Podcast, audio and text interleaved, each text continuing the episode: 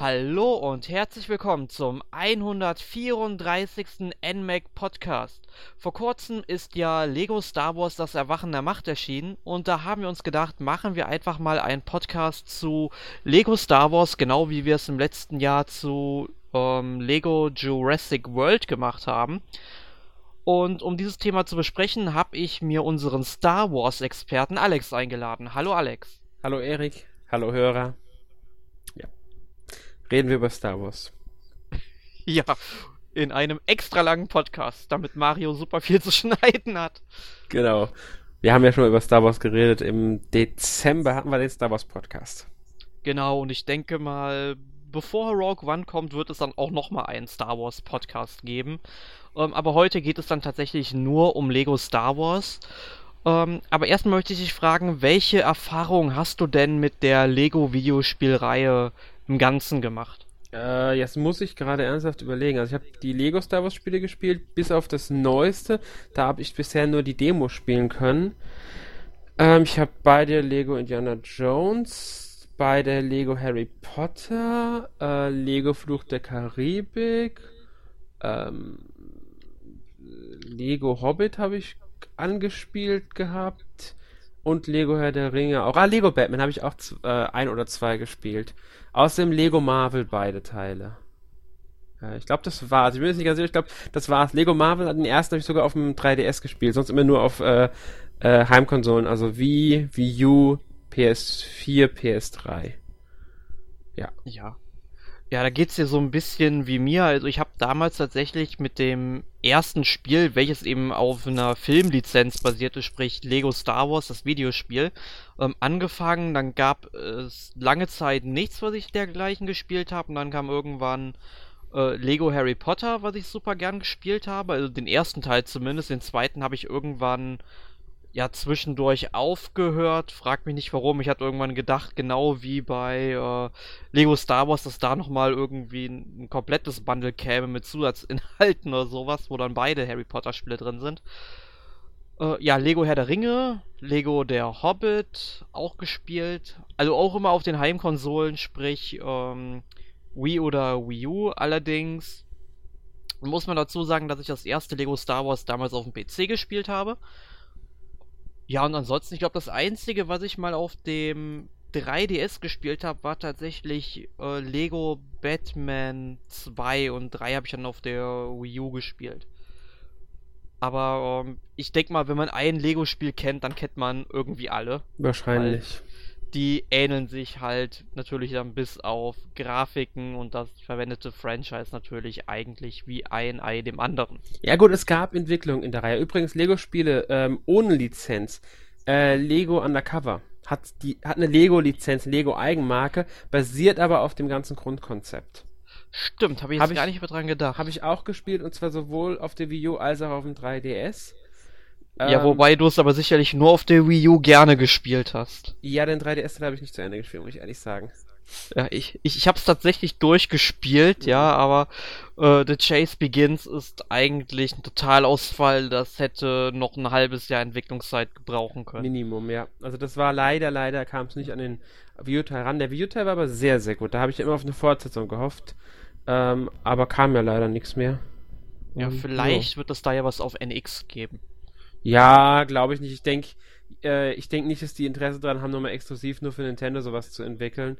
Ich glaube, die werden sich jetzt wirklich rein auf diese ganze Multiplayer-Schiene da konzentrieren, äh, meine Multiplattform-Schiene konzentrieren. Mhm. Ähm, weil es anders einfach nicht rechnet. Also wenn sie nochmal eins machen, dann nicht nur für Wii U bzw. NX, sondern auch für alle anderen Systeme. Was ja auch nicht ja. schlimm wäre. Nehme ich auch. Kein Problem. Ja. Also ich würde mich auf jeden Fall über eine Fortsetzung freuen, weil es war dann doch ziemlich witzig. Von ja, den ganzen Anspielungen da drin. Man könnte ja auch irgendein anderes Lego von, also Lego Set, Lego ähm, Welt nennen die sich, glaube ich, oder so ähnlich, äh, verwursten. Da gibt es einige interessante mittlerweile, die man gut umsetzen könnte. Ähm, Lego Undercover ist natürlich durch die ganze Polizeizeug sehr interessant gewesen. Ja. Ähm, Weil es gut ging. Aber gut, wir wollen über Lego Star Wars reden. Genau, also das erste Spiel der Reihe kam 2005 auf den Markt. Bei den Nintendo-Plattformen waren es dann der GameCube und der Game Boy Advance, die bedient worden sind. Ähm, wobei ich halt sagen muss, dass ich die Handheld-Ableger der ganzen Spiele eigentlich nie wirklich gespielt habe und die waren dann natürlich auch sehr abgeschwächt. Es ist natürlich beim äh, bei den DS-Spielen, über die wir nachher noch reden werden, natürlich so, dass die Spiele äh, ja dem Original, also der großen Plattform ähnlicher sind beim Game Boy Advance. Da frage ich mich gerade, wie das Spiel damals funktioniert hat. Ich habe es leider nie gespielt, mich auch nie dafür interessiert ich muss auch ehrlich sagen, ich habe mich damit nie wirklich beschäftigt.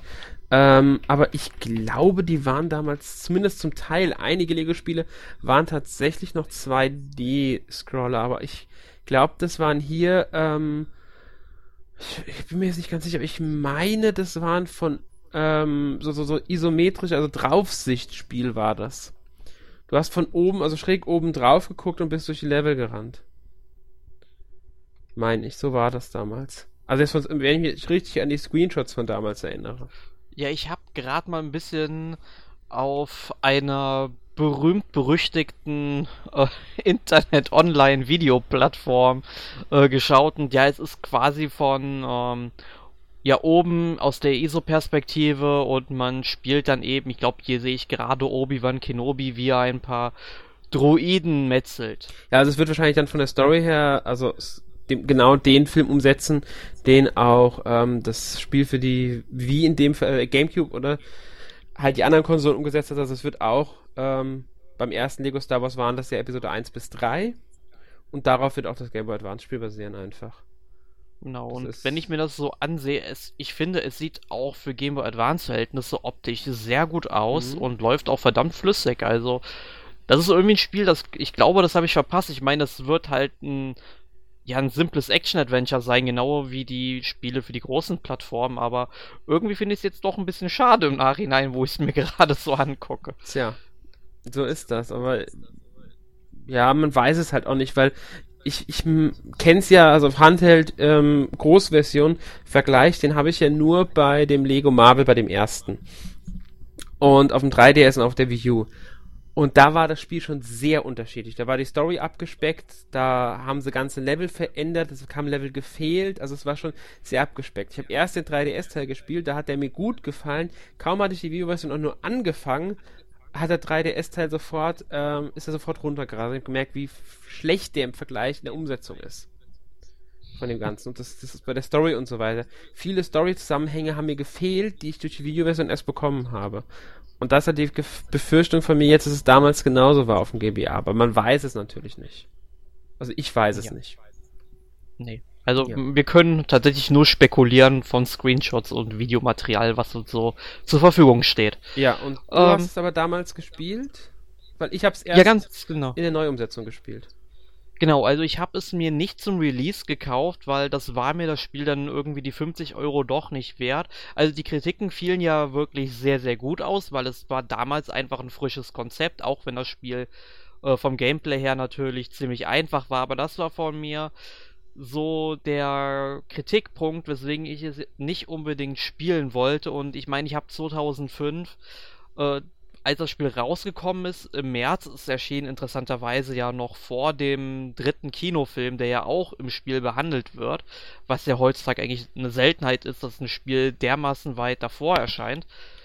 Ähm, ich war halt noch in der Schule, also ich habe erst im September des Jahres dann meine Ausbildung angefangen und hatte entsprechend auch nicht so das Finanzielle dafür und habe dann eher andere Spiele gespielt, die ich spielen wollte. Ähm, und dann kam es aber, dass das Spiel dann 2006 dann reduziert worden ist. Für 10 Euro gab es dann der Pyramide für den PC. Kennt man ja heutzutage, gibt es auch für auch Konsolentitel. Ich glaube, es gibt auch eine Pyramide für DS und 3DS-Spiele ja, sogar schon. gibt's für alles. Okay, also ja stimmt, für Wii gab es die auch. Für Wii U habe ich sie noch nicht wirklich gesehen, aber gibt's. Wii U-Spiele ähm, die sicken eigentlich schon sowieso im Preis. Ich meine, das ist echt schade, wenn du guckst, da ein Bayonetta 2 kannst du bei Amazon für 15 Euro kaufen. Also, das tut einmal schon der Seele weh. Ja, allerdings sind die Preise der Pyramide mittlerweile nicht mehr bei 10 Euro. Beim PC schon noch, aber bei der PS4 bist du eher bei 25 Euro dabei. Ja. Muss man auch dazu sagen. Nee. Aber ich habe es dann 2006 dann tatsächlich auf dem PC gespielt und auch direkt an einem Wochenende durchgespielt. Sprich, freitags habe ich dann den Storystrang von Die dunkle Bedrohung, am Samstag ähm, Angriff der Klonkrieger und am Sonntag dann ähm, die Rache der Sith durchgespielt. Wobei ich halt sagen muss, dass ich die Rache der Sith damals in der ursprünglichen Version, ich habe ja leider nie die komplette Saga, da gehen wir gleich noch drauf eingespielt. Ähm, und da muss ich sagen, die Rache des Sith war ziemlich abgespeckt und das lag vermutlich auch daran, dass das Spiel ja vor dem Kinofilm erschien. Ja, man muss bedenken, bei Lego Harry Potter zum äh, Lego Harry Potter, Lego ähm, Hobbit mussten sie ja den dritten Film komplett weglassen und wollten als DLC hinzufügen, was ja auch nicht passiert ist. Ja, ziemlich schade bis heute, muss ich ja, sagen. Und ähm, das war damals nicht der Grund, dass sie das weggelassen haben. Ich meine, ich kann es ja verstehen, dass sie unbedingt noch ein Spiel haben wollten zum Film. Damals waren ja Spiele zu Filmen normal und sie haben es besser gemacht als was weiß ich. Ich meine, damals gab es ja noch de, zu, zu, Episode 1 und 2, ich glaube sogar zu 3, gab es ja direkte Versoftungen. Und da sind die Lego-Spiele natürlich was wesentlich Besseres, weil sie einfach von der Qualität im Normalfall besser sind. Wobei die Star Wars-Spiele, glaube ich, gar nicht so mega schlecht waren zum Teil. Also die anderen Star Wars-Spiele, die nicht Lego Star Wars-Spiele. Ja, ich muss sagen, ich habe die ganzen äh, Spiele, die dann zu den Filmen erschienen sind, alle nicht gespielt, mit Ausnahme von ähm, Episode 1 Podracer, wobei das jetzt natürlich nicht unbedingt eine Umsetzung von Film ist, sondern einfach nur ne, ähm, ein Aspekt des Films, also eine Szene aufgreift, sprich das Podrennen, was ich dann auch als Spiel ziemlich cool fand und mhm. ich finde das Spiel, das wird dann auch gerne mal zu Unrecht niedergemacht. Ich meine, klar gibt es bessere Rennspiele, aber äh, ich meine, was erwartest du denn bitte? Du hast dann wirklich das Podrennen, wie es in Star Wars ist, und das hat Spaß gemacht. Das hat Spaß gemacht, ich habe auch gerne gespielt, aber das wird halt auch unter anderem deswegen fertig gemacht, weil es eben Episode 1 war und das Podrennen. Also eine der unbeliebtesten Sachen in einem der unbeliebtesten Star Wars Filme und das ist halt gerade heute im Nachblick bei vielen äh, sehr negativ behaftet, dadurch auch das Spiel, aber war das Spiel nicht schlecht. Und ich habe Episode 1 auch das Spiel zum Film mal angespielt gehabt, also nicht komplett durch, aber ich habe ein paar Level gespielt. Die waren ganz in Ordnung. Es war kein überragendes Spiel, aber es war auch nicht äh, kompletter Grütze, wie es ja bei vielen anderen Versoftungen ist. Also Lizenzversoftungen. Ähm, an die Qualität von Lego Star Wars ist es trotzdem nicht rangekommen. Muss man dazu also sagen. Die, also ich habe in der Zeit tatsächlich auch sonst von ja anderen Star Wars Spielen tatsächlich glaube ich nur Knights of the Old Republic und das erste Battlefront gespielt, was ja auch ungefähr in der Zeit erschienen ist. Ja, müsste hinkommen. Also ich habe, ich hab, weiß gar nicht, was ich damals alles gespielt habe. Battlefront habe ich nur den zweiten gespielt und den auch nicht wirklich, den auch erst sehr spät. Mm, Knights of the Old Republic, klar, irgendwann habe ich ihn auch gespielt, aber auch nicht bei Release direkt. Ich weiß gar nicht, was ich sonst noch äh, von damals gespielt habe. Äh, auf alle Fälle aber mal zurück zu den Lego Star Wars Spielen. Ähm, interessant fand ich ja dann, dass nur ein Jahr später, mein heutzutage ist es Standard bei denen, die veröffentlichen teilweise zwei, drei Lego-Spiele im, im ähm, Jahr. Ein Jahr später kam dann bereits der Nachfolger.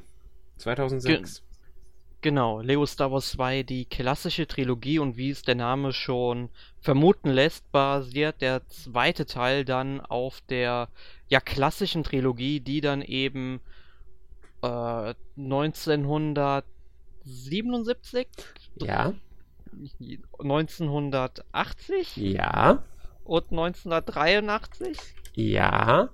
Ah, gut, äh, erschienen sind. Sprich, ähm, eine neue Hoffnung, das Imperium schlägt zurück und äh, die Rückkehr der Jedi-Ritter, die damals natürlich noch nicht die ähm, Episodentitel 4, 5 und 6, wie wir es heute kennen, äh, hatten, das kam dann erst in den 90er Jahren dazu, als dann George Lucas dann, äh, dann endlich dann auch noch die Prequels äh, ins Kino bringen wollte, die ja schon ewig in seinem Kopf rumgeschwört sind.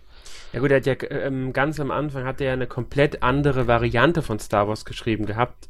Ähm, es gab ja äh, Star Wars gab es ja mehrere Drehbuchfassungen vom allerersten Film. Und ähm, da gab es massive Unterschiede und er hat ja einige Elemente dieser anderen Varianten ähm, für die späteren Episoden auch verwendet. Zum Beispiel hieß ja der äh, Hauptcharakter ursprünglich auch mal Anakin Skywalker oder die hatten Starkiller drin, Darth Vader hatte keine Maske auf und solche Sachen. Luke Skywalker war ein gealterter General und solche Sachen in der Ursprungsversion. Ist das Comic erschienen übrigens. Das ist Star Wars.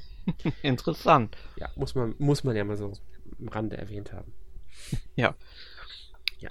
Und ähm, ja, Lego Star Wars 2 erschien ja damals für den GameCube und nicht mehr für den Game Boy Advance, sondern für den DS, mhm. den es dann, ähm, ja, ich glaube in Japan seit 2004 und Europa tatsächlich erst seit 2005 gab. Ja. Yeah. Und ähm, ja, und da hat man dann auch dran festgesetzt und auch die nachfolgenden äh, Spiele dann auch für den DS bzw. 3DS dann veröffentlicht. Ähm, aber wie schon gesagt, das basiert dann eben auf der ursprünglichen Trilogie und am Gameplay hat sich eigentlich nichts verändert. Also man läuft nach wie vor in Action-Manier durch äh, die Levels, spielt dann berühmte Filmmomente nach und ja zerlegt äh, ja diverse Lego-Modelle in ihre Einzelteile und baut sie in anderer Form wieder zusammen, um damit ja Rätsel zu lösen oder um einfach im Level voranschreiten zu können. Man sammelt außerdem halt diese diese ähm, Stats, diese Münzen, mhm.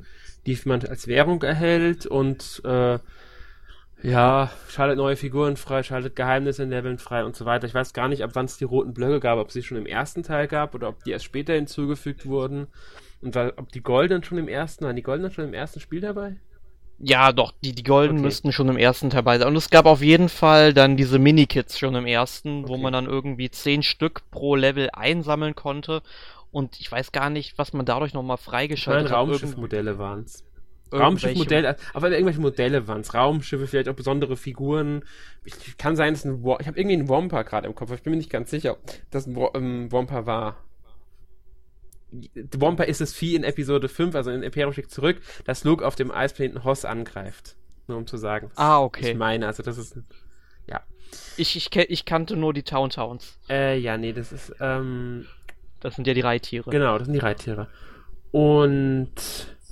Ähm, ja, ich fand's, ich finde es jetzt nicht schlimm, dass sie da damals, sie ja damals einfach mit dem einen Jahr Unterschied, sie haben im Grunde eine neue Story entwickeln müssen. Sie haben das Gameplay gehabt und das Konzept haben sie beibehalten. Man muss sagen, das Konzept haben sie bis heute beibehalten, aber halt mit massiven Veränderungen, wobei die richtig großen Veränderungen sogar erst sehr spät kamen. Sie haben sich da ziemlich lange an dem Ursprungskonzept festgehalten. Äh, gab ja, es genau. im ersten Lego Star Wars schon eine Oberwelt? Also wie die, wie in, es gibt ja dann in der, ähm, in Lego Star Wars die komplette Saga, was 2007 für Wii und DS dann auch erschienen ist, also dass beide, die ersten beiden Lego Star Wars in einem Spiel zusammenfasst nochmal. Da hatte man ja dann diese Kantine auf Mos, in Mos Eisley, auf Tatooine. Ähm, die hatte man glaub... als Schauplatz, also als Oberwelt im Grunde. Ja, ich glaube, ähm, also es gab auf jeden Fall so eine Oberwelt. Ich kann mich halt daran erinnern, dass es eben so eine Hubwelt gab, wo es dann verschiedene Tore gab, wo man in jede der Episoden gehen konnte irgendwie. Okay, dann haben sie das von Anfang an also gehabt. Genau, es war dann, glaube ich, auch irgendwie eine Bar auf, ähm, lass mich nicht lügen, jetzt fällt mir tatsächlich der Stadtplanet nicht ein. Ähm, Coruscant. Coruscant, genau. Ich meine sogar auf Coruscant wäre dann diese Bar gewesen, aus der man dann in diese verschiedenen Episoden eintauchen konnte. Aber hier plaudere ich wirklich aus dem Nähkästchen, aber es gab definitiv eine Hauptwelt, daran kann ich mich erinnern. Okay, gut, weil äh, im dritten Spiel dann, also Lego Star Wars, die komplette Saga, was ja nur die Zusammenfassung war, hatte man halt Moss Eisley und darüber hat man halt die verschiedenen Bereiche. Also man konnte vor das äh, davor gehen, vor die Bar, konnte dort dann, glaube ich, das mit den goldenen Steinen konnte man da rumhantieren und sich diese äh, Sachen, die man durch Minikits bekommt, anschauen. In der Bar kommt man in Räume gehen, da kommt man natürlich die Level betreten und die Bonuslevel und so ein Zeug. Ähm, also soweit ich es im Kopf habe, ich versuche es jetzt aus dem Kopf zusammen zu erzählen. Ähm, ansonsten war es, es war halt mal abgesehen davon, dass es vielleicht ein bisschen mehr Bonuslevel oder sowas hinzugepackt haben und Episode 3 wahrscheinlich erweitert haben, ähm, war es einfach nur eine Zusammenfassung der beiden Spiele mit etwas aufgehübschter Grafik, weil es ja dann war, die dann doch ein bisschen mehr konnte als der GameCube. Mehr war es aber im Grunde nicht. Und natürlich Steuerung, die an die Wii angepasst war, wahlweise. Das gab es auch noch. Aber ich glaube, es gab keine Fuchtelsteuerung. Ich glaube, man hat trotzdem mit Knöpfen gespielt. Ja, ich bin. Also, ich weiß es, glaube ich, noch von ähm, Lego Harry Potter, dass man irgendwo mit der Pointer-Funktion hinzeigen konnte und dort eben dann sein Zauberstab Stimmt. wirkte. So war das, glaube ich, dann auch mit der Macht. Ja, nee, das ist genau das Zielen. Wenn du die Schussknaste gedrückt hältst, konntest du mit dem Pointer zielen. Dasselbe mit der Macht. Also wenn du jetzt irgendwas eingesetzt hast. Stimmt, das ging. Hast recht, das war damals so auf der Wii. Das war sogar bei, glaube ich, jedem Teil. Wenn du mal Indie mit der Peitsche gezielt hast, wo du halt hinschlagen willst mit der Peitsche und solche Sachen. Stimmt, das war mit der Pointer-Funktion. Also sie haben schon die Funktion so rudimentär genutzt. Ja. Ähm, also wie gesagt, ich habe erst das Spiel gespielt. Ich habe die beiden auf dem Gamecube nicht gespielt. Ich habe es dann auf der Wii gespielt und hatte halt direkt das Komplettpaket. Dadurch war natürlich mehr Umfang und alles. Aber wenn ich mich recht erinnere, waren es nur sechs Level pro Film damals. Ich weiß gar nicht, ob sie das jetzt geändert hatten später bin jetzt gar nicht mehr sicher, ob sie das bei den späteren umsetzen. Ich glaube, es gab es dann auch mal mit fünf oder mit mehr als sechs Leveln bei manchen Spielen. Es, ich ich, ich glaube, es war dann ungefähr immer so diese Anzahl gewesen. Ich meine, man ja, muss halt dann. Äh, muss halt dann auch immer nach einem Spiel urteilen, wenn du zum Beispiel dir Lego Harry Potter anschaust. Ich meine, dann hast mhm. du ja zusätzlich noch ja komplett Hogwarts, was du erkunden kannst, was ja schon eine riesige Hubwelt ist. Und das Ganze haben sie ja dann nochmal mit Lego der Herr der Ringe und Lego der Hobbit ja nochmal getoppt, wo du halt quer durch Mittelerde wandern genau. konntest. Ne? Das, das, ist ja das, was später, die, da kam ja später dann die Entwicklung. Sie hatten diese Hub-Welten, die sind immer größer geworden. Und später, ich glaube, es war das erste Mal mit Lego Batman 2, hatten sie dann fast schon eine offene Welt, die als Oberwelt dient. Das war dann keine Hub-Welt mehr, das war dann wirklich eine Oberwelt. Und genau, du konntest ich, dann quasi durch Gotham fahren. Genau, ich, und ne? ich weiß von Lego Marvel Superheroes, da hattest du Manhattan und den Helicarrier von den Avengers. Also du konntest wirklich mit den Figuren nach oben fliegen oder halt dich hochteleportieren. Du, du konntest äh, da lang fliegen, lang schwingen, lang laufen durch ganz Manhattan und hast dort Nebenmissionen sogar annehmen können, Le Rätsel lösen. Einige Figuren hast du freigeschaltet, indem du in Manhattan Aufträge erfüllt hast. Das war, ging nicht mehr rein durch die Story. Und da der, das Spiel war ja unabhängig, hat ja keinen Film umgesetzt. Deswegen haben sie auch die Story-Mission ähm, aneinandergereiht und du musstest zwischendurch in Manhattan Sachen erledigen, um von Story-Mission zu Story-Mission zu kommen und sowas. Äh, da haben sie sich schon ganz schön entwickelt. Das ist diese Entwicklung, die es gemacht hat. Die hat man in den Star Wars-Spielen jetzt nicht so gemerkt. Also ich erinnere mich dran, dass äh, ich weiß jetzt nicht, wie es beim neuen ist, aber bei Lego Star Wars 3 war es auch nur eine Hauptwelt.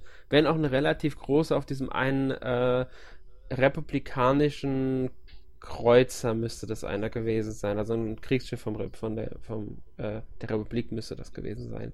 Ja, irgendwie sowas war das. Ich hab's leider, ähm, es sollten wir zu sagen, also Lego Star Wars 3, der Clone Wars kam ja 2011 raus, für Wii, DS und 3DS. Pause, so. Da waren vier Jahre Pause zu ja. dem letzten Lego Star Wars Spiel. Also zum letzten genau. Lego Star Wars Spiel.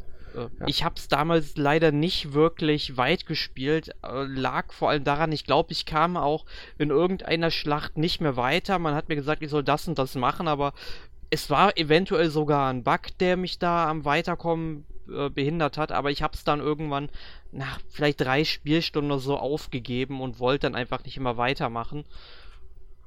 Ähm, und äh, auf der anderen Seite, ich habe halt nicht so viel ähm, Erfahrung mit The Clone Wars gemacht. Sprich, ich habe halt von Star Wars dann eben nur die äh, Filme gesehen und mich mit der Serie einfach nicht so beschäftigt. Ich meine, die Diskussion, die hatten wir intern ja schon gerne mal, dass ich irgendwie nicht so mit dem Stil von The Clone Wars, also sprich ähm, vom Animationsstil her, mhm. äh, mit, äh, mich äh, irgendwie ähm, wie soll ich das sagen? Anfreunden kannst. Genau, dass ich mich damit nicht so richtig anfreunden kann und hab's deswegen auch immer vor mir hergeschoben, die zu schauen. Ich werde es irgendwann nochmal machen, glaube ich. Ich werde irgendwann nochmal einen Versuch starten. Mhm. Äh, der wird vermutlich nicht so bald kommen, aber er kommt sicherlich irgendwann. Aber wie gesagt, das ist halt immer auch so ein Punkt.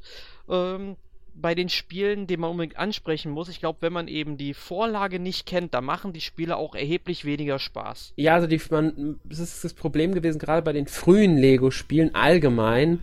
Ähm, und das war halt auch bei den ersten drei Lego Star Wars-Spielen der Fall. Es gab keine Sprachausgabe. Das heißt, du genau. hast storymäßig nur durch Bilder vermittelt bekommen. Die Bilder wurden zusätzlich durch den ganzen Slapstick-Humor, das ist ja was ganz Wichtiges dabei, dass das Ganze mit Slapstick-Humor ein bisschen aufgelockert wird. Es nimmt sich alles nicht so ernst und setzt es auch nicht hundertprozentig um. Äh, beispielsweise hat man in dem klassischen Sinne keine Tode in den Lego-Spielen. Es stirbt keine Figur richtig. Ähm, die zerfallen. Du siehst sogar häufiger mal, dass dann jemand, der eigentlich tot sein sollte, irgendwo wieder im Hintergrund rumspringt. Das war bei Lego Jurassic World der Fall, bei den ersten drei Lego, äh, bei den ersten drei Jurassic Park Filmen. Sowas machen sie dann doch ganz gerne mal, ähm, um es als Humor zu werten und damit es kindgerecht bleibt. Ähm, ja. Stimmt, also eine Sprachausgabe, die kam ja tatsächlich erst 2012 mit Lego Herr der Ringe, wenn mich das nicht täuscht. Also ich glaube ja. Ich meine Lego Herr der Ringe oder Lego Batman 2. Eins von beiden war der erste. Ich bin mir nicht ganz sicher, was das erste war. Mit Sprachausgabe. Oh. Ich bin mir jetzt gerade wirklich nicht mehr sicher. Es kann sein, dass Lego Herr der Ringe war. Ich bin mir jetzt unsicher. Hat auf alle Fälle das Ganze ganz schön aufgewertet, weil die Storyvermittlung ganz anders war. Es hat zwar in erster Linie mit Samples aus den Filmen gearbeitet, was sich manchmal gebissen hat, wenn du halt Samples aus dem Film hattest und gleichzeitig Neuvertonung, aber nicht derselbe Sprecher verwendet wurde. Aber besser als nichts, sage ich mal. Ja, auf das jeden Fall. Also ich meine, ja, ich man muss halt dann schon also ich bin der Meinung, wenn man halt ähm, auf zwei Sprecher zurückgreifen muss, wenn es irgendwie gar nicht anders geht, dann sollte man meiner Meinung nach lieber gucken, dass man einen richtig guten Sprecher findet und dann den einfach ersetzt. Also zum Beispiel, du hast ja auch Probleme, dass zum Beispiel der Synchronsprecher von Ian McKellen, der ja Gandalf gespielt hat, zu dem Zeitpunkt gar nicht mehr ähm, am Leben war. Du, du musstest halt eine neue Stimme nehmen. Und ich finde, ähm, ich weiß gar nicht, da hätte man theoretisch dann auch den Synchronsprecher ähm, von Ian McKellen aus der Hobbit nehmen können. Also das ist, müsste Eckhard Dux gewesen sein. Ähm, dass man, dass man den einfach ähm, alles dann vielleicht lässt. verpflichtet hätte. Ähm, aber wie gesagt, das ist so eine Sache. Ich meine, wenn man mal ähm, der Herr der Ringe Aragorns Abenteuer gespielt hat, also der wird wissen, wie grauenhaft das ist, weil sowas, weil da haben sie wirklich den Vogel abgeschossen. Mhm. Bei Lego Herr der Ringe fällt es nicht so ganz auf, aber ähm, da so, also wenn man die Abenteuer von Aragorn spielen will, dann sollte man es bitte dann auf Englisch spielen, so weil, so wie ich es nämlich mitbekommen habe, sind es dann auf Englisch tatsächlich nur Samples aus dem Film, die verwendet worden sind und im Deutschen irgendwie beides, warum auch immer. Ja, verstehe ich auch nicht ganz, aber ist halt so. Ähm, gut, aber damit wir nicht zu weit abkommen von den Lego Star Wars Spielen, äh, zu Clone Wars sei noch gesagt, also ich muss für die Serie wirklich ähm, ähm, mich einsetzen. Ich mag die Serie wirklich gerne. Ich kann jeden verstehen, der sagt, die ersten beiden Staffeln sind nicht so überragend. Ähm, es ist etwas schwierig, weil die Folgen halt nicht in äh, chronologischer Reihenfolge veröffentlicht wurden. Man muss sich wirklich mal die Mühe machen und die chronologisch gucken, da auch wenn man da durch zwischen den Sp Staffeln hin und her springen muss, gerade bei den ersten beiden, muss man auch mal die Staffel wechseln, um die richtige Reihenfolge zu haben. Selbst der Pilotfilm kommt nicht als erstes. Aber spätestens mit der Hälfte der dritten Staffel, wenn die Kostüme sich wechseln, oder wenn die alle neue Kostüme kommen, die Jedis, zu dem Punkt zieht die Serie massiv an und dann fährt auch dieses Wechselspiel auf mit den Discs. Und spätestens in der vierten und fünften Staffel ist die Serie so gut teilweise. Die erzählt so geniale Geschichten. Und mit Ahsoka Tano, das ist ähm, eine neue Hauptfigur, die sie im Pilotfilm eingeführt haben. Das wird die Padawan-Schülerin, es ist die Padawan-Schülerin von Anakin Skywalker. Anfangs dachte jeder natürlich, oh, Nervcharakter, die wurde, ist ein Publikumsliebling bis heute. Die ist unglaublich beliebt, diese Figur. Und ich hoffe immer noch drauf, dass, weil sie kriegt jetzt einen eigenen Roman, sie hat, ähm, äh, wird anderweitig weiterverwertet und ich hoffe wirklich noch drauf, dass sie irgendwie in einem richtigen Film nochmal einen Auftritt haben darf. Das muss ich jetzt mal einfügen zu dem Spiel The Clone Wars. Aber ich stimme dir zu, man kann mit dem Spiel allgemein natürlich auch ein bisschen weniger anfangen, wenn man die Bezüge nicht hat zu ähm, der ganzen, ich, den ganzen Geschehnissen. Aber ich habe jetzt mal eine Frage an dich. Ja? Das interessiert mich jetzt doch bei Star Wars. Ich meine, du sagst, es wird halt die Padawan-Schülerin von Anakin. Ja. Ähm, wird Anakin denn nicht in Episode 3 erst den Rang eines Meisters Er wird erhoben? überhaupt nicht den Rang eines Meisters erhoben, aber das macht nichts. Nicht nur Meister haben Padawan-Schüler. Das ist nicht zwingend erforderlich, dass du ein Meister bist, um Padawan-Schüler zu haben. Ähm, besonders in den Klonkriegen haben sie davon ab, äh, haben die Jedi ein bisschen davon abgesehen, einfach weil sie mussten ja nach nachträglich ausbilden. Jedi sind viele gestorben, also wie soll man ausbilden, wenn alle sterben? Ja. Außerdem war es die letzte Prüfung für Anakin. Das hat Yoda so organisiert. Anakin musste lernen, loszulassen. Und das sollte er, indem er eine Padawan-Schülerin ausbildet, zu der er eine Beziehung aufbaut. Und irgendwann muss er sie erziehen lassen. Wenn sie dann selbst zu einem Jedi wird.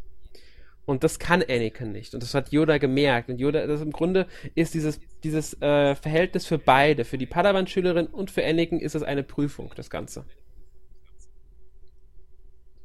Okay. Anfangs ist aber das Missverständnis tatsächlich da. Sie denken am Anfang, das sei die neue Padawan-Schülerin von Obi-Wan, weil Anakin sich immer verweigert hat. Obi-Wan findet es halt sehr amüsant, dass dann Yoda Anakin einfach eine Padawan-Schülerin gibt. ja.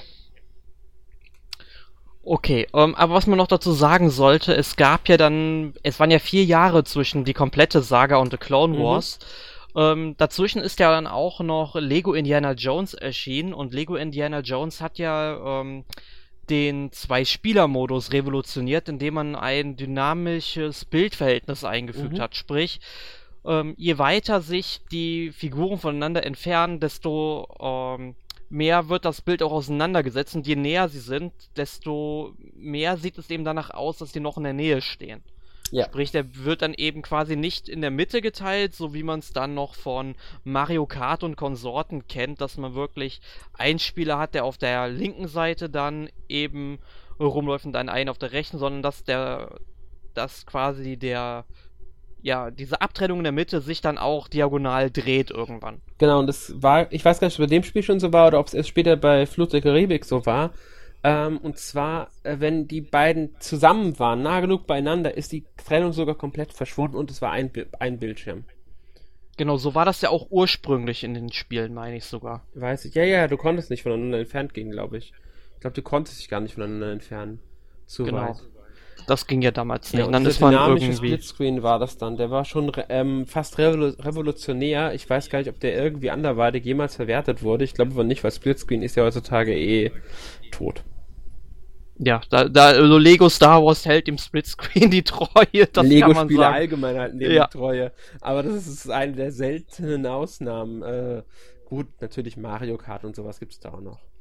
Ähm, ja, was gibt's noch zu Lego Star Wars 3 Clone Wars zu sagen? Also es basiert halt auf den ersten Serienstaffeln, also nicht mehr auf der Hälfte der Serie.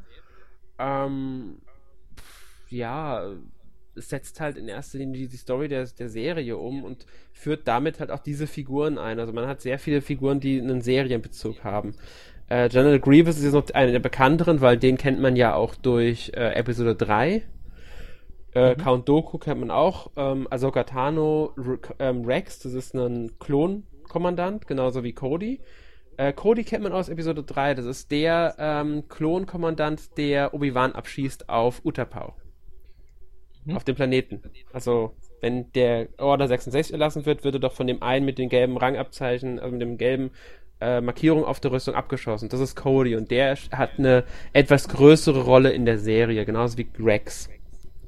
Das ist Commander Cody und Captain Rex. Außerdem noch so ein paar Kopfgeldjäger wie Cat Bane. Asajj Ventress, auch eine sehr coole Figur, hat, ist dann auch in dem Spiel drin. Also man merkt, es ist in diesem ganz starken Serienbezug, das Spiel. Und deswegen, es war, ich, ich fand's begrüßt, als sie es angekündigt haben, dass da ein drittes Lego Star Wars kommt und dass sie die Serie nehmen. Sie hatten ja nichts anderes. Das hätten sie machen sollen sonst. Es gab ja nichts. Ähm, ich fand nur schade, dass es keine Fortsetzung davon gab. Clone Wars, Lego, äh, Lego Star Wars 4, The Clone Wars 2. Einfach um auch den Rest noch zu verwerten. Aber das war halt dann auch spätestens mit dem Kauf von äh, Lucasfilm durch Disney hinfällig. Ja, da, die Serie wurde ja auch nie fertiggestellt dann am Ende mit. Ja. Die sechste Staffel ist, glaube ich, nur verkürzt. Das hattest du ja vorhin schon gesagt, meine ich. Genau, die sechste äh, Staffel ist verkürzt. Da haben sie das meine, im Grunde noch veröffentlicht, was sie hatten. Und sie hatten aber Drehbücher für bis Ende achte Staffel noch geschrieben. Da hätte man eigentlich super irgendwie das auch noch in Videospielform verwerten können. Naja, es wird ja verwertet. Es gibt bereits erste Romane, die, also es gibt erst einen Roman, der erschienen ist, der nennt sich Dark Disciple. Ich weiß gar nicht, wie das im Deutschen heißt, wenn er erscheint. Der behandelt acht Drehbücher von, äh, Luke, von dem Ganzen. Die wurden äh, umgesetzt Ursprüngliche Drehbuchautorin übrigens sehr häufig bei Clone Wars dabei, Katie Lucas, Tochter von George Lucas. Hm. Ähm, also das haben sie schon gemacht. Also den weiteren Werdegang von äh, äh, ähm, Ahsoka wird hier jetzt ein Roman zukommen, nächstes Jahr dann Amerika. Äh, also da machen sie jetzt schon was. Äh, das, das, versuchen sie schon. In, äh, sie haben einen Storystrang weitererzählt in Comic-Form. also sie haben sich schon die Möglichkeiten genommen, die sie hatten dann. Ja, Comic und Bücher halt in erster Linie. Und da wird wahrscheinlich auch noch mehr kommen. Ein paar, ich glaube, drei Storystränge. Also man muss dazu sagen, dass später in der Serie die Storystränge äh, ganz selten nur noch eine Episode waren. Die meisten gingen sogar über vier Episoden. Ich glaube, die vierte Staffel geht, hat rein ähm, mehrteilige Stories. Ich glaube sogar nur drei Storylines, die über mehrere Episoden erzählt werden. Oder vier Storylines, ich bin mir nicht, nicht mehr ganz sicher. Ähm, und das machen sie halt, das ist, lässt sich halt alles sonst dann auch recht gut umsetzen, irgendwie in Romanen oder so. Und Comics, ja. Gut. Aber das ist eigentlich ein gutes Stichwort, wo man schon sagen kann, wie das Universum dann irgendwie erweitert wird mit zusätzlichen, oder weil das waren jetzt ursprünglich Handlungsstränge, aber man kann ja sagen, dass es dadurch eben ein größeres Feld abdeckt an Medien, die eben abgegriffen werden. Und in Lego Star Wars, das Erwachen der Macht, ist es ja nun so, dass dort nicht nur der Kinofilm aus dem Jahr 2015, also das Erwachen der Macht eben, äh, behandelt wird, sondern auch noch zusätzliche Handlungsstränge, die aber wichtig fürs Verständnis des Films sind. Ja, also es werden, also, ich weiß gar nicht, was davon wirklich Kanon ist, muss man dazu sagen. Ähm, ich glaube, die meisten Sachen sind zwar dabei, aber ich, ich habe es jetzt nicht gespielt, das ist mein Problem. Ich kann es jetzt nicht genau sagen. Aber ich bin mir jetzt wirklich nicht sicher, was davon genau Kanon ist und was einfach nur zusätzliche, äh, ja, es ist halt was Nettes, dass du mehr zu spielen hast, Sachen ist. Also wenn diese C3PO-Storyline drin ist, ich habe gelesen, dass da soll eine C3PO-Sache drin sein, bei der man erfährt, wie er seinen roten Arm bekommen hat.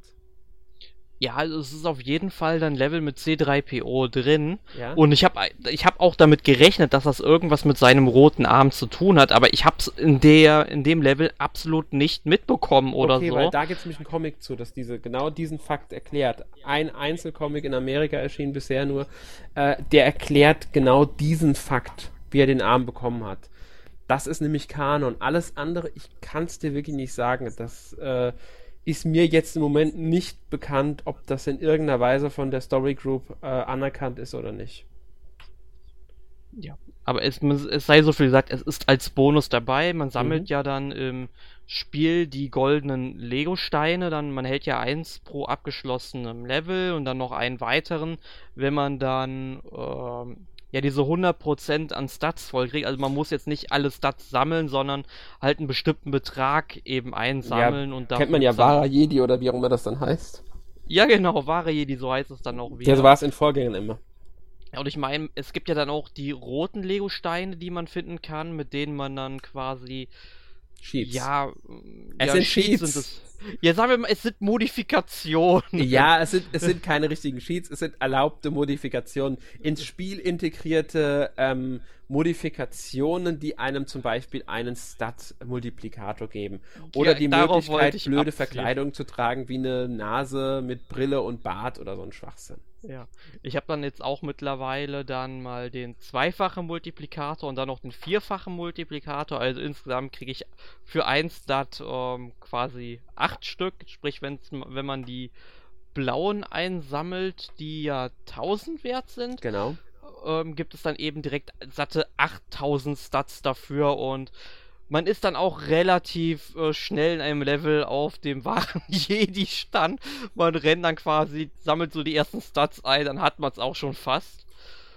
Ja, äh, wenn man, sofern man den Multiplikator hat, den braucht man halt erstmal. Ja, aber man ist es eigentlich, ich habe nur in einem einzigen Level jetzt im Story-Modus dann es nicht geschafft, ohne Multiplikatoren eben auf diese wahre Jedi-Stufe zu kommen. Ja, das also, ist ja in den also, meisten Lego-Spielen so schon gewesen. Ja. Aber man relativ einfach drauf kommt. Genau, aber es macht halt trotzdem Laune, weil es eben dieses typische Lego-Rezept wieder ist. Das Einzige, was jetzt für mich ja so wirklich neu war, ist, dass man nun ähm, an verschiedenen Stellen dann ja so zwei Lego-Konstrukte zusammenbauen kann. Man muss dann auch entscheiden, was baue ich zuerst. Wird äh, damit schon das Level fortgeschritten? Kann ich es danach nochmal zerstören? Kann ich das andere nochmal bauen? Da muss man eben ein bisschen experimentieren.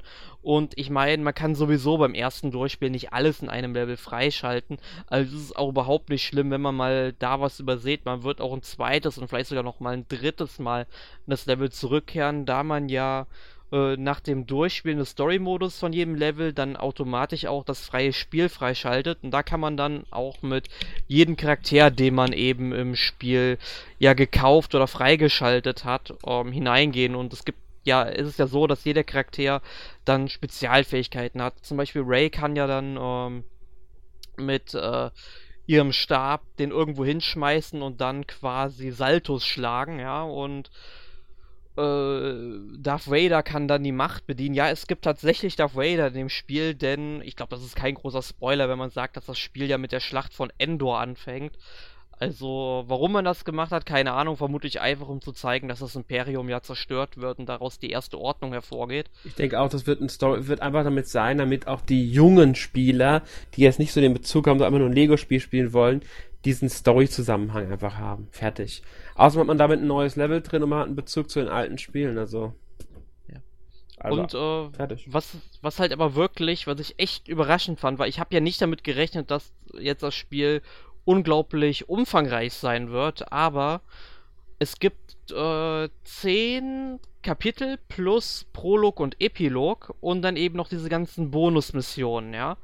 Also, also sagen wir Bonus-Level, weil es gibt dann tatsächlich auch noch Missionen, die man dann in den Hub-Welten annehmen kann und dann ja, da muss man irgendwo hinlaufen und drei Objekte scannen, so weiter. Also Pipifax-Aufgaben im Grunde.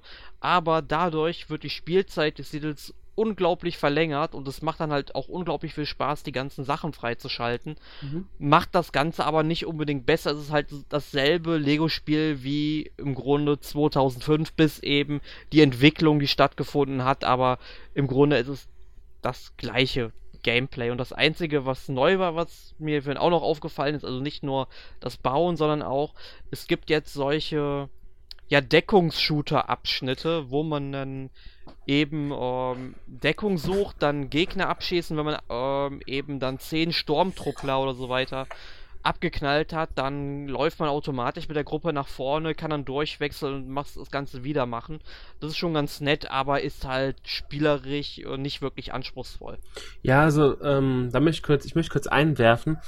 Ähm, das mit dem Spielzeit und den vielen Kapiteln, das hatten sie ja schon bei, zum Beispiel bei den beiden Lego Marvel Spielen, also besonders beim ersten Lego Marvel, äh, das ist mittlerweile scheinbar normal. Also sie haben sich da jetzt auch bei Lego Undercover so ein bisschen, würde ich sagen, orientiert. Ich denke mal, Lego Undercover war so das, ähm, ist das, Konst ist das Grundkonzept mittlerweile für die heutigen Lego-Spiele. Hubwelt groß, also ob, ob, ähm, fast schon eine Open-World-artige Oberwelt, in der man Aufgaben hat, auch wenn die nicht sehr tiefgründig sind, ähm, dazu die einzelnen Level und davon mehrere. Besonders wenn es nur einen Film behandelt, kannst du da ja den einen Film auch auf mehrere Kapitel aufteilen und da schon relativ viel draus machen. Also ich denke schon, dass sie das ähm, mittlerweile auch beherrschen.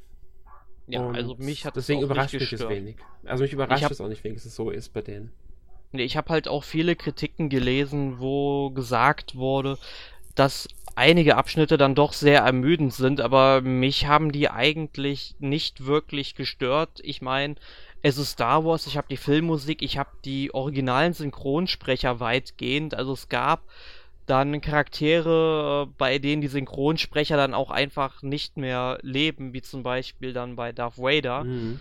ähm, wo man dann den Sprecher, ich glaube, den Sprecher, den man am Ende von Episode 3 dann gehört hat, oder Keine der Ahnung. dann auch, oder der dann vielleicht, ich weiß gar nicht. Also sie haben ähm, für die für Star Wars Rebels haben sie einen neuen Darth Vader Sprecher gecastet. Äh, in Deutschen. Und der macht es eigentlich ganz gut. Also ich bin mir nicht, ob es derselbe ist, aber das wäre natürlich eigentlich nur logisch. Ich hoffe ja, dass der allgemein jetzt zum Darth Vader Sprecher wird, falls Darth Vader in irgendeiner Weise nochmal wiederverwertet wird.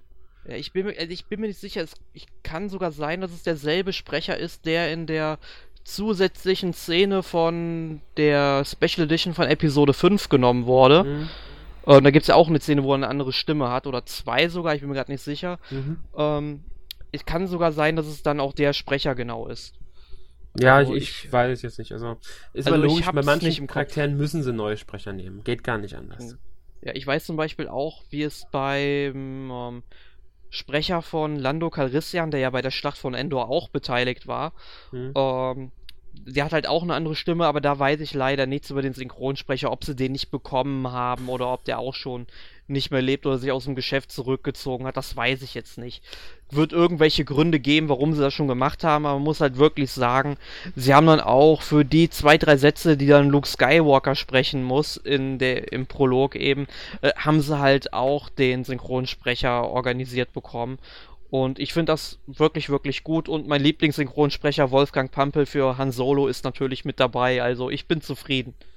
Ja, ähm, dass die Sprecher von den äh, Hauptcharakteren, also von den drei Großen, wie man ja so gerne sagt, dürften jetzt nicht so schwer zu bekommen sein. Die sind ja allgemein gerne mal bereit, da was zu machen in der Richtung Star Wars.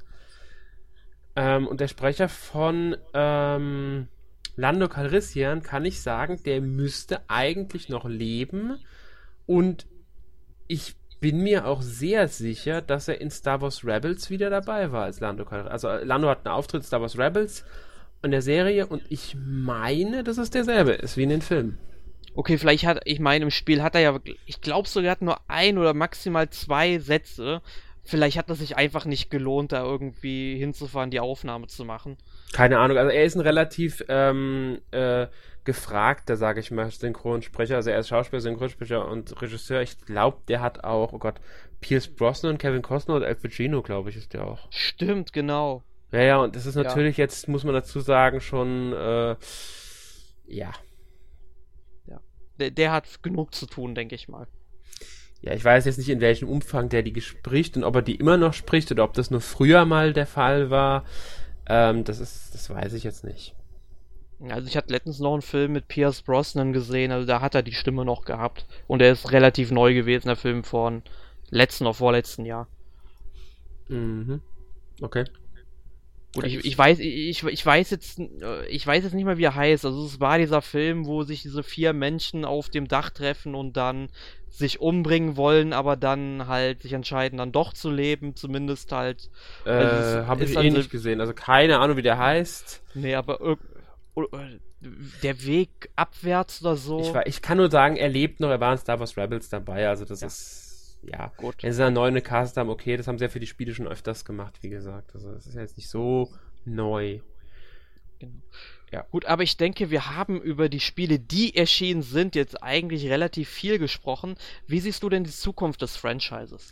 Ähm, ich bin mir ziemlich sicher, dass noch mehr kommen wird. Also ich bin fast überzeugt davon, dass sie so, äh, da noch was machen werden. Einfach weil Star Wars ist da. Star Wars lebt wieder, Star Wars wird äh, genutzt von Disney bis zum Umfallen. Und ähm, das wird, da wird nicht drauf verzichtet werden. Also ich rechne spätestens auch wieder im Juni mit einem Lego Rogue One. Das wird mich überraschen, wenn sie dazu kein Lego-Spiel machen. Besonders weil es ja jetzt keine andere Versoftung, wie es aussieht, geben wird, nachdem Disney Infinity komplett eingestellt wird. Ja, also ich denke auch, dass ein Lego Rogue One dann eben kommen wird. Ja. Ich kann mir da vielleicht auch vorstellen, dass sie da irgendwie dann auch wieder solche Bonuskapitel machen, die dann vielleicht ähm, dann noch mehr auf äh, Episode 4 hinzielen. Man weiß ja leider noch nicht genau, wie viele Jahre vor Episode 4 jetzt genau der Film spielen wird, so wie ich das richtig äh, mitbekommen habe.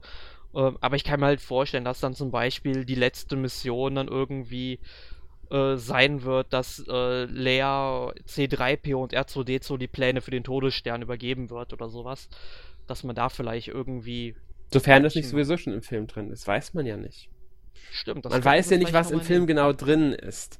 Ähm, also ich denke aber nicht, dass er so kurz vor Episode 4 spielen wird. Allerdings ist die Frage, wenn sie die Pläne gestohlen haben, wie lange können sie die Pläne wirklich irgendwie behalten, bevor das Vader sie findet? Also es muss schon sehr zeitnah zu Episode 4 sein. Ja, eben, weil sonst hätte ähm, man ja ähm. auch dann noch Sicherheitsmaßnahmen irgendwie ergreifen können, denke ich mal. Genau, und außerdem hätte man den Todesstern viel früher angreifen können oder was weiß ich. Äh, das wird man aber dann sehen. Also ich bin mir ziemlich sicher, dass sie dazu was machen werden. Ich rechne eigentlich fast mit bei jedem Kinofilm, zumindest bei den Hauptepisoden, kommt definitiv jeweils ein Lego-Spiel. Ähm, was ich überlege die ganze Zeit ist, was auch möglich wäre natürlich, wäre ein Spiel zu Star Wars Rebels das geht immerhin jetzt in die dritte Staffel, da wäre genug Material vorhanden. Ähm, würde halt dann die Zielgruppe der Serie, was ja oft als die jüngere Zielgruppe bezeichnet wird, äh, mit ansprechen. Ebenfalls möglich wäre, und das ist jetzt gar nicht mal so abwegig, die neue Serie, die jetzt irgendwie äh, startet. Moment, die startet erst demnächst auf im Pay-TV. Ich glaube, nee, die ist sogar jetzt am Freitag gestartet im Pay-TV. Also jetzt am Freitag ist die auf Disney XD gestartet. Nennt sich Lego Star Wars The Freemaker Adventures. das klingt ziemlich so, als ob es irgendwie frei erfundene Geschichten sind. Ja, also es, es ist genau die Frage. Man, ich, kann, man kann, ich kann noch nicht genau sagen, weil ich mich auch nicht 100% damit beschäftigt, wie genau das Ganze in das Ganze, in, in das Star Wars-Universum passt. Ich spiele definitiv zwischen Episode 4, Episode 3 und Episode 4. Ähm, das ist klar, es geht um diese Familie, die Freemaker, glaube ich, nennen die, heißen die, meine ich. Oder das Raumschiff Freemaker. Aber ich meine, ich meine, die Familie heißt Freemaker. Und es ist wirklich eine Serie mit 13 Episoden, die eine fortlaufende Geschichte erzählen. Äh, Im Deutschen heißt es übrigens die Abenteuer der Freemaker. Also es wird die Familie Freemaker sein. Und ähm, es geht halt, es ist halt in Lego-Form umgesetzt. Die Animationsart ist Lego-Optik. Deswegen heißt Lego Star Wars. Mhm. Und das setzt halt dann auch ein bisschen auf den Humor. Dennoch könnte ich mir vorstellen, auch wenn es keinen Kanonbezug hat oder so, es gibt wirklich Geschichten, die erzählt werden. Also, äh, wie gesagt, 13 Episoden, fortlaufende Geschichte und so weiter. Und deswegen könnte ich mir vorstellen, warum nicht dazu eine Umsetzung machen als Lego-Spiel, wenn es sowieso eine Kinderserie ist, die Kinder ansprechen soll und gleichzeitig sowieso den Lego-Look hat. Das, was kann man besser als Lego-Spiel umsetzen als eine Serie, die sowieso den Lego-Look hat? Ja, das habe ich mir dann auch beim Lego-Film gedacht. Also das, da fand ich das Spiel auch wirklich großartig. Ja, bei Lego Batman gab es auch vorher eine Serie Lego Batman im Fernsehen in Amerika. Deswegen, ja. also äh, ich finde das jetzt gar nicht so häufig. Klar, es gab schon Lego-Filme von Star Wars, aber das war ja wirklich äh, alternative Geschichten. Da haben sie ja die Helden aus den Filmen, wer weiß wie, verwertet. Und das war, hat ja alles überhaupt nicht gepasst zu, im Kanon und so weiter. Und diese Serie fügt sich eher in den Kanon ein. Also das ist, das könnte tatsächlich eine Kanon-Serie sein, rein theoretisch. Natürlich ist dann dieser äh, Humor, der passt nicht so ganz und so weiter. Deswegen, aber so rein von der Art, wie, wie sie angesiedelt ist. Ich habe sie noch nicht gesehen, weil ich habe kein Pay-TV. Also ich zahle dafür keine 6 Euro, um diesen Sender zu haben. Den sehe ich nicht ein. Nee, kann ich mir denken. Also im Monat 6 Euro muss man Ja. Das ist mir dann doch zu teuer, äh, um nur um Disney XD zu sehen. Auch wenn ich dann ab Oktober die nächste Staffel von Rebels sehen könnte. Was schon cool wäre, aber das, das ist mir zu teuer. Äh, deswegen kann ich dazu jetzt noch nichts sagen. Genauer, aber ähm, da denke ich, könnte ich mir so ein Spiel schon vorstellen. Also ich bin ziemlich sicher, dass da weitere kommen werden. Ja, und ich werde diese Entwicklung auf jeden Fall mit Freude verfolgen. Ähm, Sofern also keine Sättigung einsetzt, das ist ja auch noch so die Gefahr. Dass irgendwann zu viele Le Die Lego-Spiele haben sowieso die Gefahr zu sättigen, weil zu viele kommen. Und selbst wenn man nur die Lego-Star Wars mitnimmt, kann es passieren, dass es irgendwann zu viele sind. Ja, äh, ich sag mal so, Lego Star Wars, die werde ich auf jeden Fall spielen, einfach weil es Star Wars ist, aber mhm. ich gebe dir schon recht, also ich könnte jetzt auch nicht ähm, jetzt wochenlang diese Spiele spielen. Ich meine, ich habe mir ja auch im Steam Sale oder es war irgendwie bei Bundle Stars, da konnte man sich, glaube ich, zwei oder, nee, drei Titel irgendwie aussuchen. Und da habe ich mir dann zum Beispiel nochmal die beiden Lego Harry Potter und ähm, Lego Herr der Ringe geholt und Lego Flug der Karibik und die beiden Indiana Jones habe ich mir dann im Steam Sale gekauft. Also, ich werde die irgendwann sicherlich spielen, aber ich spiele die momentan nicht jetzt, weil ich momentan einfach erstmal davon genug gespielt habe und ich habe momentan noch anderes Zeug zu spielen, was ich lieber spielen möchte, als immer wieder das gleiche Prinzip. Aber sie machen halt dann schon bedingt Spaß. Es sind halt nette Spielchen für zwischendurch, sag ich mal. Es sind keine Spiele, die für mich irgendwie was bedeuten, sag ich mal, in dem Sinne, dass ich da mich äh, stundenlang drüber unterhalten kann. Gut, wir haben heute eine Stunde über Lego Star Wars jetzt geredet. Vier Spiele musst du das nicht vergessen. Äh, vier, ja. ja. also doch vier Spiele, nee, sogar fünf. Egal, auf alle Fälle muss man auch sagen, es ist jetzt kein Thema, das man die ganze Zeit auswerten kann, das stimmt. Also mhm. dafür gibt's, geben sie dann doch zu wenig her, aber sie unterhalten. Genau, eben. Und ja. das ist ein das ist ja das, was ein Spiel in erster Linie auch machen sollte. Genau. Gut. Aber äh, wo du eben gesagt hast, wir haben ja über fünf Spiele hier gesprochen. Was ist denn dein Lieblingsteil von denen, den wir heute besprochen haben? Das ist schwer, weil ich jetzt so in der Hinsicht nur zwei gespielt habe. Ähm, die gesamte, die komplette Saga, und das ist ja eigentlich nur eine Neuverwertung der anderen beiden Teile und Clone Wars. Ähm, ich würde dann aber wirklich die komplette Saga sagen, wegen dem, weil mich bei dieser Clone Wars zum Beispiel diese Schlachten ein bisschen gestört hatten. Da gab es ja diese komischen Schlachten, mhm. die fand ich dann nicht so prall. Ähm, und dann meine ich, war der Umfang bei Komplett Saga ein bisschen größer. Bin mir jetzt aber nicht mehr ganz sicher. Aber rein auch wegen dem Bezug zu den Filmen und so weiter war das das ein Ticken besser, ist aber auch die Verklärung des Alten. Ähm, ich habe halt das Neue jetzt noch nicht gespielt. Ich habe die Demo gespielt, da habe ich auch schon die neuen Elemente gesehen. Das hat definitiv Potenzial. Dürfte, denke ich, unterm Strich dann auch das beste Spiel der Reihe sein, einfach weil es die neuen Möglichkeiten nutzt, die sich in der Evolution gezeigt haben. Man darf nicht vergessen, dass das die komplette Saga, beziehungsweise die ersten beiden Lego Star Wars Spiele die ersten nach diesem Prinzip waren und bis seitdem hat sich viel verändert. Ja. Also ich habe ja leider nur das erste Spiel gespielt und dann eben Clone Wars und Erwachen der Macht. Wie gesagt, mit The Clone Wars kam ich nicht wirklich klar.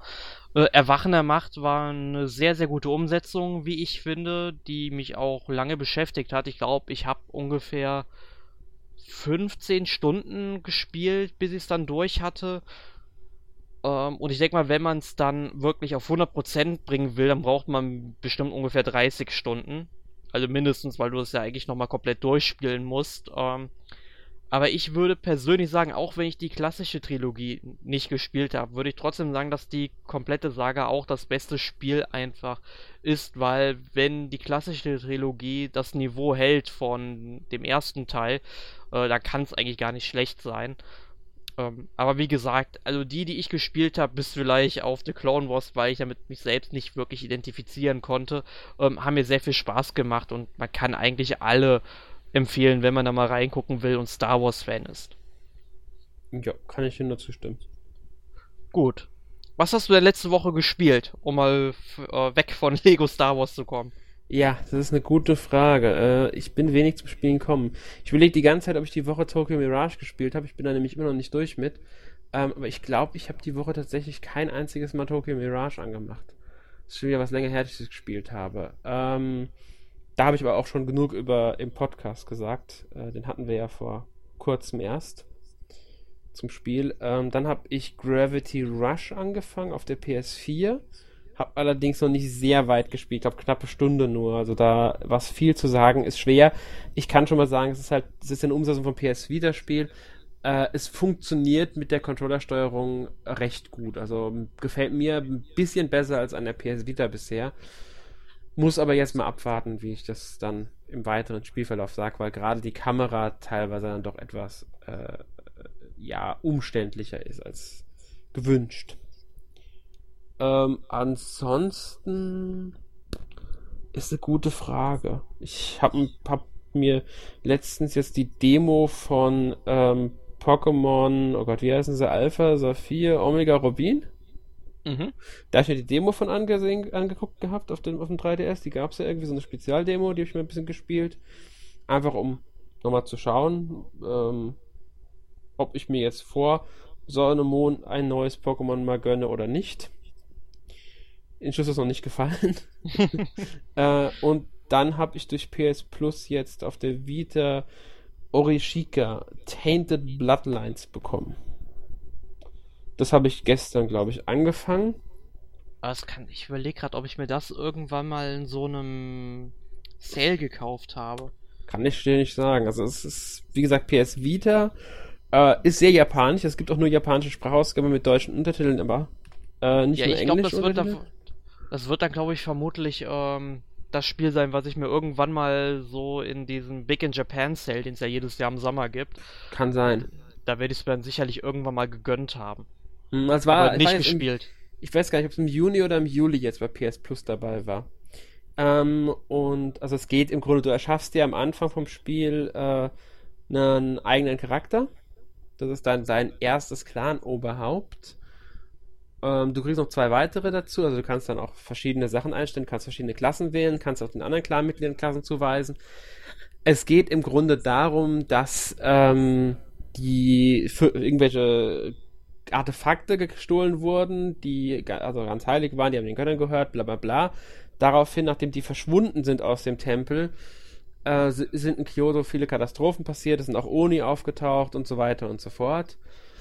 Äh, der Kaiser war halt, hat gedacht, die Götter sind jetzt zornig, weil diese Dinge halt weg sind und ein Zauberer hat ihn dazu überredet, die, dass Menschenopfer tätig werden müssen, um die Götter gnädig zu stimmen. Daraufhin wird halt der Clan geopfert, der für den Schutz des Tempels verantwortlich war. Und das ist natürlich die Familie vom Hauptcharakter. Man wird dann, das sieht man alles schon, im Intro sieht man das schon, man wird dann wiederbelebt, ist allerdings verflucht und durch den Fluch kann man nur mit Göttern und anderen verfluchten Clans Nachkommen zeugen. Außerdem hat man nur eine Lebensdauer von zwei Jahren. So, jetzt ist es das Ziel, ähm, den Clan wieder groß werden zu lassen, um sich halt zu rächen, beziehungsweise halt, äh, ja, ich denke mal, da wird noch mehr in der Geschichte passieren. Ähm, und man geht halt in Dungeons, also man hat seine Residenz, in der kann man ein bisschen rummontieren. Man kann irgendwie eine Stadt, glaube ich, hochziehen, da bin ich noch nicht, soweit bin ich jetzt noch nicht. Und geht dann halt in Dungeons, bekämpft in rundenbasierten Kämpfen äh, Gegner, also Oni in dem Sinne. Verdient dadurch Ruhm, dadurch steigt man auf, man verdient Hingabe und mit Hingabe, wenn man genug Hingabe hat, kann man halt dann seine Charaktere, äh, je nach der Bedingung, ich müsste, glaube ich, eine bestimmte Anzahl an Monaten alt sein, also volljährig sein, kann man dann im Grunde mit den Göttern paaren, um Nachkommen zu zeugen. Weil immerhin lebt man nur zwei Jahre und dann braucht man ja Nachkommen. Äh, ja, da muss man sich ranhalten. Ja, und das geht halt wie gesagt nur mit Göttern und dafür braucht man die Hingabe, die man sich in den Dungeons durchs Besiegen der Gegner äh, besorgt. Ich glaube, es gibt gar nicht so viele Dungeons. Ich glaube, sieben oder neun Dungeons gibt es nur. Allerdings gehen die, sind die halt relativ tief und das vergeht halt Zeit in so einem Dungeon. Und wenn die Zeit rum ist, also ein Monat ist das, die du, die du immer brauchst da drin. Und wenn dieser Monat rum ist, kannst du zwar drinnen bleiben für einen weiteren Monat, allerdings verringern sich die Statuswerte deiner Charaktere dann, wenn du länger ah. drin bleibst. Das heißt, du musst dann abwägen, ob du das kannst oder nicht. Du kannst zwar jederzeit übers Menü, im, also ab der Kämpfe kannst du ins Menü gehen und jederzeit zur Residenz zurückkehren einfach, aber trotzdem musst du dann abwägen. Und stirbt dein Hauptcharakter, also der Clan-Anführer, dann ist, egal wie die anderen Partymitglieder sind, ist sofort verloren. Der Kampf. Interessantes Spiel, ja. definitiv. Also ich, ich bin bisher recht angetan auf dem Grafikstil. Äh, hab wie gesagt erst gestern angefangen, also war so ein Zufall. Ich habe halt gestern nochmal so, ist mir geguckt, was habe ich eigentlich PS Plus letzte Zeit bekommen. Äh, guckst du dir das mal an. Ich glaube aber, das war's, was ich bisher in der letzten Zeit gespielt habe. Also jetzt letzte Woche gespielt habe. Hab noch ein paar Comics, Mangas, Animes mich mit beschäftigt. Tokyo jo. Ghoul Route A endlich Volume 3 geguckt, Volume 4 fehlt jetzt noch. Ja, da, die muss ich auch noch angehen, die Serie. Also ich habe die Woche an Anime, eigentlich habe endlich Love, Shunibyu and Other Delusions endlich zu Ende geschaut, die letzte Volume. Da kommt Ende September die zweite Staffel. Ja, ich freue mich schon drauf, ohne mhm. Ende. Also die Serie ist wirklich toll. Ich muss sagen, natürlich mhm. die letzten beiden richtigen Folgen, also die die Handlung zu Ende führen, sage mhm. ich mal, ähm, die waren dann nicht mehr so voller Humor wie die davor, aber es macht innerhalb der Handlung komplett Sinn. Mhm, ganz ähm, genau. Also finde ich daher auch äh, nicht problematisch und es gibt ja halt dann noch eine Bonus-Episode auf der vierten Blu-ray. Das habe ich in äh, letzter Zeit unglaublich oft bei solchen Serien gehabt. Dass ja. die letzten Episoden, die die Story zu Ende führen, etwas ernster sind und dann gibt es nochmal eine Bonusfolge, die etwas humorvoller ist. Genau, die hat dann e-, mehr den Humor von der ganzen Serie eingefangen. Genau. Aber ist auf jeden Fall eine sehr schöne Serie und dann habe ich mit äh, Magical Shopping Arcade Abenobashi angefangen. Habe ich hier liegen, habe ich mir, habe ich ja auch liegen gerade. Habe ich auch noch nicht ja. geguckt. Ja, also ich bin noch nicht so ganz sicher, was ich von dem Anime halten soll. Vielleicht mhm. werden wir uns dann in einem nächsten Podcast mal darüber unterhalten. Ja, muss ich erstmal ah. zu kommen, das zu gucken. Das ist, ja. Äh, ja. Gut, aber was habe ich denn diese Woche gespielt? Ähm, einmal das wunderbare und geile Three Souls für die Wii U. Ein Download-Titel für die äh, Konsole, kostet 3,60 Euro. Das Interessante dabei ist, ähm, das Spiel ist nicht vollständig, sprich, äh, man kann nur den Handlungsstrang der ersten Seele spielen den Handlungsstrang von Seele 2 und 3, wenn er denn überhaupt fertiggestellt wird, kommen dann per DLC dazu und es gibt, glaube ich, bisher nur eine Ankündigung für den zweiten, äh, äh, für die zweite Seele. Und das Spiel ähm, ist so voller Trial and Error Passagen.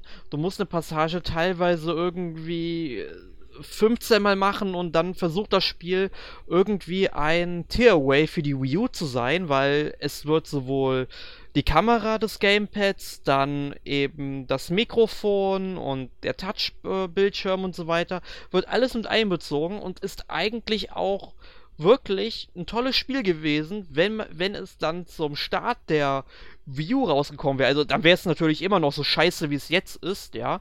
Aber äh, es wäre dann zumindest mal ein gutes Spiel gewesen, damit mal Publisher und Entwickler sehen, was mit der Wii U alles möglich sind. Weil es kann nicht sein, dass ich irgendwie dann auf dem zweiten Bildschirm, also auf dem Wii U Gamepad, dann irgendwelche Plattformen sehe, die ähm, aber halt nicht mein Charakter und dafür eben mein Charakter oben auf dem Fernsehbildschirm. Und ich muss dann mein Gamepad irgendwie um 90 Grad drehen, damit ich diese, ähm, sag ich mal, ähm, äh, damit ich diese Plattform überhaupt sehen kann, diesen Bildschirmausschnitt. Es ist dermaßen umständlich gemacht und dann hatte ich auch noch dermaßen fiese Framerate-Einbrüche. Also stellst dir vor, dass du äh, in den ersten 10 Sekunden dann noch eine flüssige äh, Bildwiederholungsrate hast. Danach hast du auf einmal statt 30 Bilder nur noch 15. Nach einer halben Minute geht dir dann runter auf 7 von 10 und irgendwann hast du so wenig, dass du dich gar nicht mehr bewegen kannst, ja. Und äh, ich, da frage ich mich, wenn ich dann auf anderen Seiten sehe, wo das Spiel dann irgendwie eine 7 von 10 bekommt, äh, was die für ein Spiel gespielt haben, ja. Also das ist nicht das Spiel, was ich gespielt habe, ja. Ähm, ja, gut. Ähm, aber da gibt es den Test dann im NMAC genauso zu Mega Man X. Also das erste Mega Man X, sprich das erste Mega Man-Spiel auf dem Super Nintendo. Also es kam ja noch vor Mega Man 7 raus. Ein großartiges Spiel ist eine konsequente Fortentwicklung der Serie. Gefällt mir sehr, sehr gut. Äh, macht, denke ich mal, auch ähm, Einsteigern oder Anfängern auch wesentlich mehr Spaß als die ursprünglichen Mega Man-Spiele, die dann doch noch etwas härter sind. Also wenn man sich da relativ schnell eingearbeitet hat, läuft das da richtig. Hast du das, das spielst du das, erste Mal? Äh, nee, ich spiele es zum, ich hab's schon mal auf der Wii gespielt, als es damals erschienen ist, also auf der Virtual Console. Da hatte ich dann damals auch schon einen Test gemacht fürs NMAC. Ich hab's damals im Original gespielt. Oh, ja, aber ganz ehrlich, ich meine, ich glaube Mega Man X und Mega Man X2, die kriegt man halt noch relativ äh, günstig, aber guck dir mal an, wie teuer Mega Man X3 ist, ja. Hm, ich weiß. Ich habe damals nur den ersten, glaube ich, gespielt, aber ich habe den tatsächlich damals noch auf Super Nintendo gespielt und auch ja. beendet. Aber das waren noch Zeiten, das war. Ich weiß nicht, bis heute noch hinkriegen würde. ja. Nee, und dann, ähm, was ich gespielt habe, das Spiel mit dem grandios tollen inspirationslosen Namen Boxbox Boy. Ähm, ja, der einzige Unterschied zu Boxboy ist im Grunde, dass man ja zwei Blockhaufen bilden kann, die miteinander kombinieren kann. Das ist eigentlich ziemlich gut, weil du damit dann auch die Rätsel ein bisschen anders gestalten kannst. Klar gibt es dann auch Rätsel, die du im Grunde auch mit einem längeren Blockhaufen wie aus dem ersten Teil hättest lösen können, wo du jetzt einfach zwei verwendest. Ich meine, gut, schwamm drüber. Aber ähm, ist halt trotzdem im Grunde Boxboy, macht halt für kurze Zugfahrten Spaß, aber das war's schon. Ist kein Spiel, was ich, womit ich mich länger beschäftigen würde. Äh, weil die Rätsel sich ja dann doch ziemlich schnell wiederholen und die Rätselmechaniken zu selten vielseitig miteinander kombiniert werden. Äh, und ansonsten habe ich ähm, auf dem PC vorhin, bevor wir den Podcast aufgenommen haben, mal Poncho gespielt, hab's auch fast komplett durchgespielt, kam dann irgendwie kurz zum Ende nicht weiter, hab da irgendwie den Weg nicht mehr gefunden. Ist so ein 2D-Plattformer, aber nicht wirklich ein Jump'n'Run, geht mehr auf Rätsel ein. Ähm, sprich, du kennst ja Kirby Planet Robobot und ähm, das andere Kirby-Spiel, was davor kam für den 3DS, das, ähm, mm. Wie heißt es? Oh. Aber für das Kirby-Spiel führen. Genau, wir, wir, hatten, wir hatten vor zwei Wochen einen Kirby-Podcast oder so, ja, also ich müsste es eigentlich doch wissen. Aber da gibt es halt auch so Plattformen, wo du eben dann auch in den Hintergrund springen kannst und so weiter, also an bestimmten Stellen. Und das kannst du halt in Poncho durchweg und macht deshalb auch recht viel Spaß. Also das System macht hier sehr, sehr viel Sinn. Ähm, allerdings, ich habe mir ein bisschen mehr erwartet. Ich meine, das kostet normalerweise 15 Euro oder so und ich habe es dann im Sale für 4 Euro geholt diese Woche. Und für 4 Euro ist es gerade so okay, aber 15 Euro sollte man es sich nicht holen. Also dafür bietet es zu wenig. Und sonst habe ich, glaube ich, relativ viel Fire Emblem Fates Herrschaft gespielt. Bin jetzt ungefähr bei Kapitel 15 oder 16. Ähm, ist auf jeden Fall ein bisschen anspruchsvoller als äh, Vermächtnis. Allerdings, ähm, ich finde es halt irgendwie blöd, dass man dann nicht Gold und Erfahrungspunkte farmen kann, abseits der Story-Kampagnen, weil es eigentlich auch nicht wirklich ähm, viel Sinn abseits macht, das machen zu können oder es nicht machen zu dürfen. Aber ähm, ich bin halt gespannt, weil wenn man halt schon Vermächtnis durchgespielt hat, kriegt man auch schon ein paar Antworten auf Fragen, die ihm aufgekommen sind. Allerdings werden direkt wieder neue Fragen aufgeworfen, die dann hoffentlich dann in Offenbarungen geklärt werden. Also ich bin gespannt. Hast du es schon weit gespielt? Ich habe, ähm, seit wir das letzte Mal drüber gesprochen hatten, äh, nicht weitergespielt. Ich glaube, ich bin immer noch bei der Mission, nach der Mission, bei der ein Hauptcharakter sterben kann, wenn man bestimmte Bedingungen nicht erfüllt. Ah, ich weiß, wie du meinst. Ja, da bin ich, glaube ich, noch, also noch ziemlich in der Mitte von äh, Vermächtnis. Bin ich noch. Einfach weil ich nicht mehr zum Spielen gekommen bin von dem Spiel äh, und ich mich anderen, anderen Spielen widmen musste und gewidmet habe und äh, so wie es bei mir immer so ist, ähm, ich mich schwer tue, mich wieder mit einem Spiel zu beschäftigen, wenn ich es einmal beiseite gelegt habe. Deswegen habe ich so viele Spiele nicht durchgespielt oder wie im berühmten Fall von Batman Arkham Knight damals äh, in der Collectors Edition für viel Geld gekauft und bis heute nicht einmal gestartet. Ja, das kenne ich aber auch anderen Spielen, zum Beispiel Witcher 3, die war ja auch recht teuer, die Collectors Edition. Mhm. Und die habe da ich bis heute nicht gespielt, was allerdings daran liegt, dass ich The Witcher 2 noch nicht gespielt habe, da mir damals auch die Collectors Edition gekauft habe und erstmal dann ähm, den zweiten Teil spielen will und dann Teil 3. Mhm. Äh, vielleicht kriege ich das jetzt im Sommer noch hin, aber ich werde halt im Sommer halt, glaube ich, mich hauptsächlich jetzt demnächst mit Japanisch beschäftigen müssen, einfach fürs nächste Semester.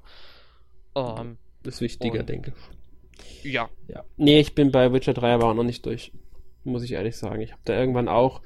Damals weiß ich, das war letztes Jahr im Sommer, habe ich aufhören müssen, das ist schon wieder ein Jahr her, wegen der extremen Hitze. Ja, wenn da der Rechner ordentlich rödelt, das äh, wird richtig. Das war gar nicht so gut das für die Hardware. Das Hauptproblem war, dass du beim Zimmer nicht, äh, es nicht ausgehalten hast hier im Zimmer. Besonders wenn der PC auf Spiel lief, weil im Spielen rödelt der richtig los. Da ist der auch ein bisschen zu laut eigentlich bei vielen Spielen. Deswegen äh, habe ich mir auch gesagt, ich habe mir vor kurzem eine neue Grafikkarte gekauft. Ähm, ich habe jetzt wirklich seit, äh, oder die Grafikkarte davor schon, ich habe wirklich darauf geachtet, dass ich dann auch eine Grafikkarte hole, die wirklich leise ist. Das ist nicht mal eine Grafikkarte. Das ist Prozessor? der CPU-Kühler, der CPU-Kühler, ja. Ah. Ja, da bin ich mir ziemlich sicher, dass der CPU-Kühler ist und nicht vielleicht die kriegst, vielleicht kriegst du den ja sogar auch ausgetauscht irgendwie. Ja, theoretisch ist es. Ich, ich habe es mir mal angeguckt theoretisch ist es machbar. Ich finde, und die Schrauben sitzen so blöd, ich weiß nicht, ob ich gescheit an die rankomme. Ähm, normalerweise ja, geht's, ich habe es auch schon mal gemacht bei einem anderen PC. Äh, aber ich habe mich bisher noch nicht damit genau auseinandergesetzt, weil ich halt eher darauf spekuliere, mir dann doch irgendwann einen komplett neuen zu kaufen, statt da jetzt nur den Prozessorkühler auszutauschen. Ich müsste halt auch, auch Arbeitsspeicher nachrüsten mittlerweile und so weiter und so fort. Und ja. Also ich bin mit meinem halt noch recht zufrieden. Halt die Grafikkarte, die wollte ich sowieso auch. mal auswechseln. Ich meine, der Prozessor, ich habe ja einen i5 3570K drin, der macht es eigentlich auch noch und 8 GB RAM reichen auch noch aus zum Spielen. Mhm. Also ähm, ich denke mal, ich werde vielleicht in den nächsten zwei Jahren dann, oder in zwei Jahren dann vielleicht noch den Prozessor austauschen, wenn ich dann noch was für den Sockel bekomme äh, was Gutes und dann eben vielleicht dann auf 16 GB RAM aufrüsten, dann vielleicht nochmal eine neue Grafikkarte rein. Aber sonst bin ich mit dem PC echt zufrieden. Aber ich sehe, wir haben schon relativ spät, unsere Redaktionskonferenz fängt gleich noch an und da sollten wir den Podcast, glaube ich, an der Stelle mal beenden. Genau, und wir haben auch, denke ich, genug über, darüber geredet, was wir spielen und was wir für PC besitzen und so weiter. Ähm, genau. Das ist ja gar nicht Thema, aber was ist denn nächste Woche Thema? Äh, da reden wir über Mighty Number no. 9 oder den Versuch, wie eine Neuauflage oder eine neue Interpretation von Mega Man, äh, wie man die zum Scheitern bringt. Wer ist dabei, weißt du das? Äh, da müsste Sören, glaube ich, dabei sein. Also du und Sören. Genau. Okay, dann, äh, ja. Dann wissen wir wissen das jetzt auch und ich würde sagen, damit verabschieden wir uns. Jo, bis nächste Woche. Bis Tschüss. dann. Tschüss.